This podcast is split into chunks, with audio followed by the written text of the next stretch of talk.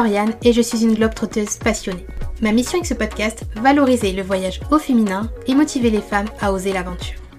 Ici, on parle de voyage sous toutes ses facettes avec bienveillance et bonne humeur. J'ai créé Born to Travel pour partager mes expériences et des conseils pour vous aider à concrétiser vos projets. Ensemble, devenons actrices de notre vie. Bienvenue dans ce nouvel épisode de Born to Travel. Alors je suppose que si vous écoutez ce podcast, c'est parce que vous avez un projet de voyager seul. En tout cas, c'est probablement un projet que vous avez en tête depuis un petit moment. Et euh, du coup, si c'est le cas, vous vous êtes peut-être déjà demandé combien de temps devrais-je partir C'est une question qui est tout à fait normale de se poser. Hein. C'est une question qui est totalement légitime. Surtout quand c'est la première fois, bah, on se pose plein de questions, on se demande bah, justement où on devrait partir, on se demande comment organiser ce voyage, on ne sait pas forcément par où commencer on aura tendance à avoir pas mal d'objections et l'une d'elles c'est est-ce que je ne vais pas m'ennuyer si je pars trop longtemps? C'est une objection euh, qui est normale d'avoir encore une fois, c'est une objection que j'ai eue également par le passé mais que finalement euh, j'ai décidé de, complètement ignorer aujourd'hui. Déjà d'un point de vue personnel parce que c'est pas quelque chose que j'ai constaté donc après c'est un avis personnel et honnêtement, je pense sincèrement que si vous choisissez la bonne destination pour vous, bah vous pouvez pas vous ennuyer en fait. Après évidemment, c'est encore une fois un avis personnel. Je pense que c'est quelque chose que je pourrais étayer dans un autre épisode de podcast, mais voilà, moi c'est ce que je pense en tout cas. Évidemment, lorsque c'est la première fois et qu'on ne s'est pas encore lancé, c'est normal d'avoir des appréhensions, c'est normal d'avoir des doutes. Du coup, dans l'épisode d'aujourd'hui, je vais vous expliquer comment définir la durée de votre voyage et surtout quels sont les critères à prendre en compte. Parce que forcément, en fonction de la destination, en fonction de votre programme, en fonction de votre façon de voyager, vous allez devoir partir plus ou moins longtemps. Ça dépend vraiment aussi euh, de ce que vous recherchez. Donc on va voir ça ensemble. Je vais aussi vous parler euh, bah, de mes expériences personnelles. J'ai fait 4 voyages solo. Donc ce que je vais faire, c'est que je vais vous détailler un petit peu bah, comment euh, j'ai un petit peu défini la durée en fonction de la destination et pourquoi. Sachez que si au moment où vous écoutez ce podcast, vous n'avez pas encore fait votre choix sur la destination et que vous êtes en manque d'idées, j'ai créé un quiz euh, qui va vous aider justement à choisir la destination qui est parfaite pour vous, bah, selon votre personnalité, selon votre façon de voyager et selon bah, vos goûts personnels aussi. C'est un quiz qui se fait en quelques minutes et en quelques clics, euh, vous avez un résultat avec une suggestion de destination, avec des informations utiles à connaître et aussi des conseils euh, pour pouvoir vous préparer au mieux pour ce voyage. Donc c'est un quiz que vous pourrez retrouver à l'adresse euh, www.dancygirls.com slash quiz. Et euh, voilà, c'est totalement gratuit, donc n'hésitez pas à le faire. Et si vous le faites, n'hésitez pas à partager euh, vos résultats pour que je puisse voir un petit peu où vous allez partir. Comme ça, voilà, si vous avez besoin de conseils, je pourrais vous en donner.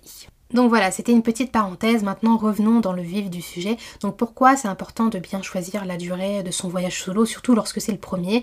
Bah Déjà, c'est une question de confiance en soi.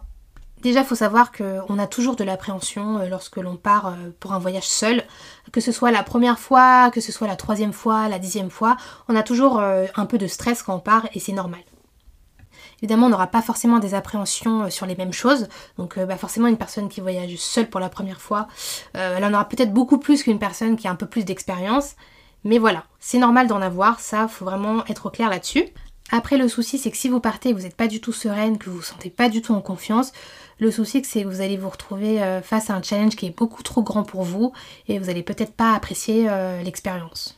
Partir un mois alors que vous n'étiez pas du tout prête, euh, je pense que ça peut être beaucoup d'angoisse et moi je trouve que c'est pas forcément une bonne idée. Donc voilà, allez-y doucement, à moins que vous soyez vraiment l'âme d'une aventurière, mais moi je vous conseille pas du tout.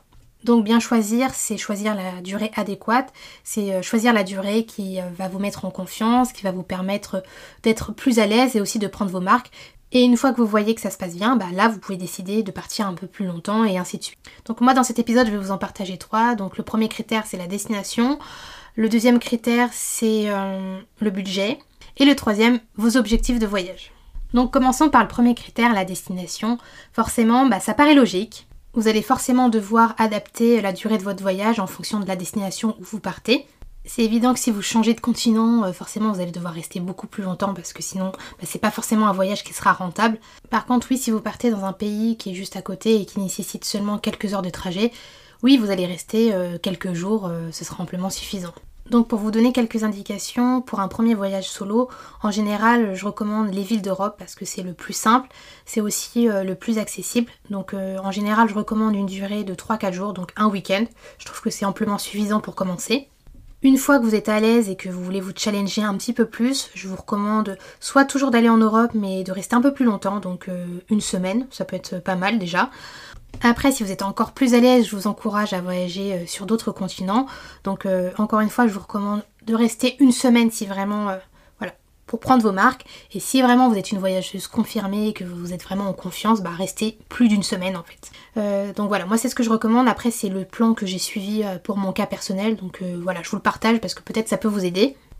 Ensuite, le deuxième critère, c'est le budget. Plus vous allez partir longtemps, plus il sera nécessaire d'avoir un budget assez conséquent. Évidemment, il y a des exceptions. Il se peut qu'une semaine dans telle destination vous revienne moins cher qu'un week-end dans une ville d'Europe, par exemple, ça dépend vraiment. Après, encore une fois, même s'il y a des exceptions, gardez en tête que plus vous partez longtemps, plus il faut prévoir un budget. Sachant que lorsque l'on voyage seul, on n'a pas la possibilité de partager les frais avec quelqu'un d'autre, c'est quand même un détail super important à prendre en compte. Et le troisième critère, c'est de prendre en compte vos objectifs de voyage. Parce que par exemple, si votre but c'est vraiment de tester, de voir si ça vous plaît, encore une fois, partir trop longtemps, c'est peut-être pas forcément nécessaire. Si par contre euh, vous voulez vraiment partir euh, vivre une aventure, là, éventuellement, il faudra peut-être prévoir plus de jours. Encore une fois, c'est pas nécessaire de voir trop grand, quelques jours c'est amplement suffisant, surtout si vous commencez. Du coup, pour terminer, je vais vous parler un petit peu des voyages que j'ai faits. Euh, je vais vous parler de pourquoi j'ai choisi cette durée-là pour telle destination. Sachant que peut-être que certaines des destinations que j'ai faites vous intéressent, le fait de vous dire un petit peu euh, comment je me suis organisée pour la durée, pourquoi j'ai choisi cette durée-là, peut-être que ça peut vous aider à choisir et à prendre une décision. Donc je vais vous parler de mes voyages de manière chronologique tout simplement parce que moi j'y suis allée de manière progressive. C'est-à-dire que comme je l'ai conseillé, j'ai commencé par un voyage très court et ensuite euh, bah, j'ai commencé à augmenter euh, la durée au fur et à mesure. Et pour vous dire à quel point j'ai pris mon temps, l'année dernière c'était mon voyage le plus long, donc c'était en 2020. Euh, c'est là que je suis partie le plus longtemps et pourtant ça fait 4 ans que je voyage seule. Donc voilà, il n'y a pas besoin de se presser, chaque personne voyage à son rythme et c'est ok. Donc comme vous le savez, mon premier voyage solo, c'était à Londres. Donc j'ai exactement suivi mon propre conseil, c'est-à-dire que je suis allée tout doucement. je suis partie un week-end, c'était 4 jours, et c'était amplement suffisant parce que J'y connaissais rien, j'appréhendais énormément et j'avais pas envie de partir trop longtemps. Euh, au niveau de la destination, vous voyez, c'est vraiment une destination qui est juste à côté. C'est à 2 heures de Paris, donc j'ai vraiment joué la sécurité et euh, c'est vrai que c'est une destination que je voulais vraiment découvrir, mais en même temps, je me voyais mal rester plusieurs semaines pour pouvoir vraiment euh, faire tout ce que j'avais envie de faire. Donc j'ai préféré m'accorder plutôt un petit week-end où je pourrais faire quelques-unes des activités que j'avais envie de faire quitte à devoir refaire un voyage après pour voir le reste. Mais euh, moi, ça me convenait parfaitement comme ça et en fait, je regrette pas parce que au final, c'est ça qui m'a mis en confiance et qui m'a permis aussi de me rendre compte que finalement, voyager seul, c'est assez sympa et euh, ça m'a donné envie de retenter l'expérience après. Du coup, mon deuxième voyage, c'était à Bali, donc c'était 7 mois après.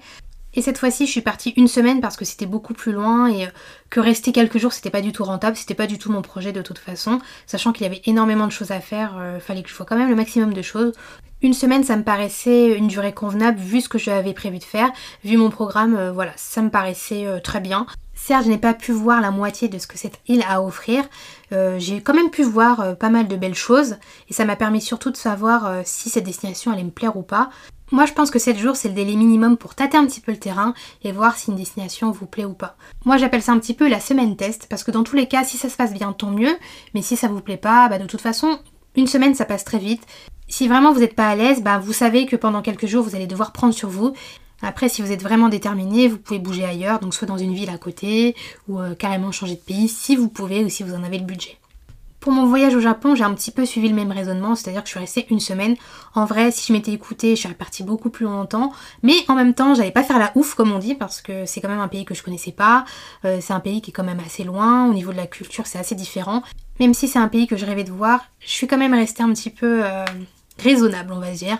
Parce que c'est vrai que quand on rêve de voir un pays, souvent on s'emballe beaucoup et euh, on sait pas quelle surprise on peut avoir. On sait pas si vraiment le pays va nous plaire comme on l'aurait imaginé.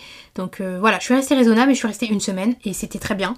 Après, honnêtement, je vous conseille pas de faire ce que j'ai fait, c'est-à-dire que j'ai beaucoup bougé. Je suis allée dans plusieurs villes et honnêtement, c'est super juste parce que j'ai pas eu vraiment l'occasion de profiter de chaque ville comme je le voulais. C'était un peu la course et du coup j'ai dû visiter un peu en mode speed. Donc je pense que c'est vraiment mon seul regret par rapport à ça. Donc euh, vraiment si vous voulez voyager seul au Japon pour la première fois, faites une semaine dans une seule ville, profitez pleinement et après si vraiment ça vous plaît, revenez et partez plus longtemps et visitez les autres villes. Sachant que le Japon est un pays qui est très cher. Très sincèrement, quand je suis partie, j'avais prévu le budget, mais vraiment super conséquent. Et en fait, quand je suis rentrée, bah, j'avais plus rien. J'avais tout dépensé. Et en fait, c'est parti très très vite, donc euh, c'est vraiment un détail à prendre en compte si vous décidez de partir là-bas. Et du coup, comme je vous ai dit, mon dernier voyage, c'était en Martinique. Donc cette fois-ci, je suis partie trois semaines. Donc c'est énorme, c'est vraiment le plus gros voyage solo que j'ai fait jusqu'à maintenant. Après, il faut savoir que je suis originaire de la Martinique, c'est une île que je connais bien. C'est pour ça que je me suis permise de partir aussi longtemps. Euh, voilà, c'est chez moi, donc euh, forcément euh, c'est un endroit où je suis à l'aise. Donc oui, j'ai joué un petit peu la carte de la facilité, mais je pense que pour commencer à faire des voyages beaucoup plus longs, je pense qu'il n'y a rien de mieux qu'un endroit qu'on connaît bien. J'ai envie de vous dire de ne pas hésiter parce que c'est bien de voyager dans un endroit qu'on connaît bien, parce qu'on connaît forcément du monde et en cas de besoin, bah, c'est toujours utile en fait. Surtout si vous restez euh, longtemps comme je l'ai fait, c'est rassurant d'avoir des contacts sur place. Donc voilà, maintenant vous savez tout sur euh, comment je définis la durée de mes voyages. Je voulais juste ajouter une dernière petite chose. Quand vous voulez faire une destination, n'hésitez pas à demander aux personnes euh, qui sont originaires du pays ou qui l'ont déjà fait. Ça vous permet aussi d'avoir une estimation et voilà, c'est toujours une petite piste qui peut vous aider. En tout cas, j'espère que cet épisode vous a aidé, j'espère que ça vous a donné quelques pistes et euh, bien évidemment, si vous avez des questions, n'hésitez pas à me les poser, euh, je suis toujours ravie d'y répondre. Je suis assez active sur Instagram, c'est une plateforme que j'utilise beaucoup, donc si vous voulez me contacter euh, via les messages directs, n'hésitez pas, c'est toujours un plaisir de discuter avec vous. Vous pourrez retrouver le lien dans les notes de cet épisode. A bientôt Merci d'avoir écouté cet épisode de Born to Travel jusqu'à la fin. Vous pourrez retrouver toutes les notes de cet épisode sur mon blog dancygirls.com. Si vous voulez soutenir ce podcast, n'hésitez pas à laisser un avis ou un commentaire sur Apple Podcast. À bientôt!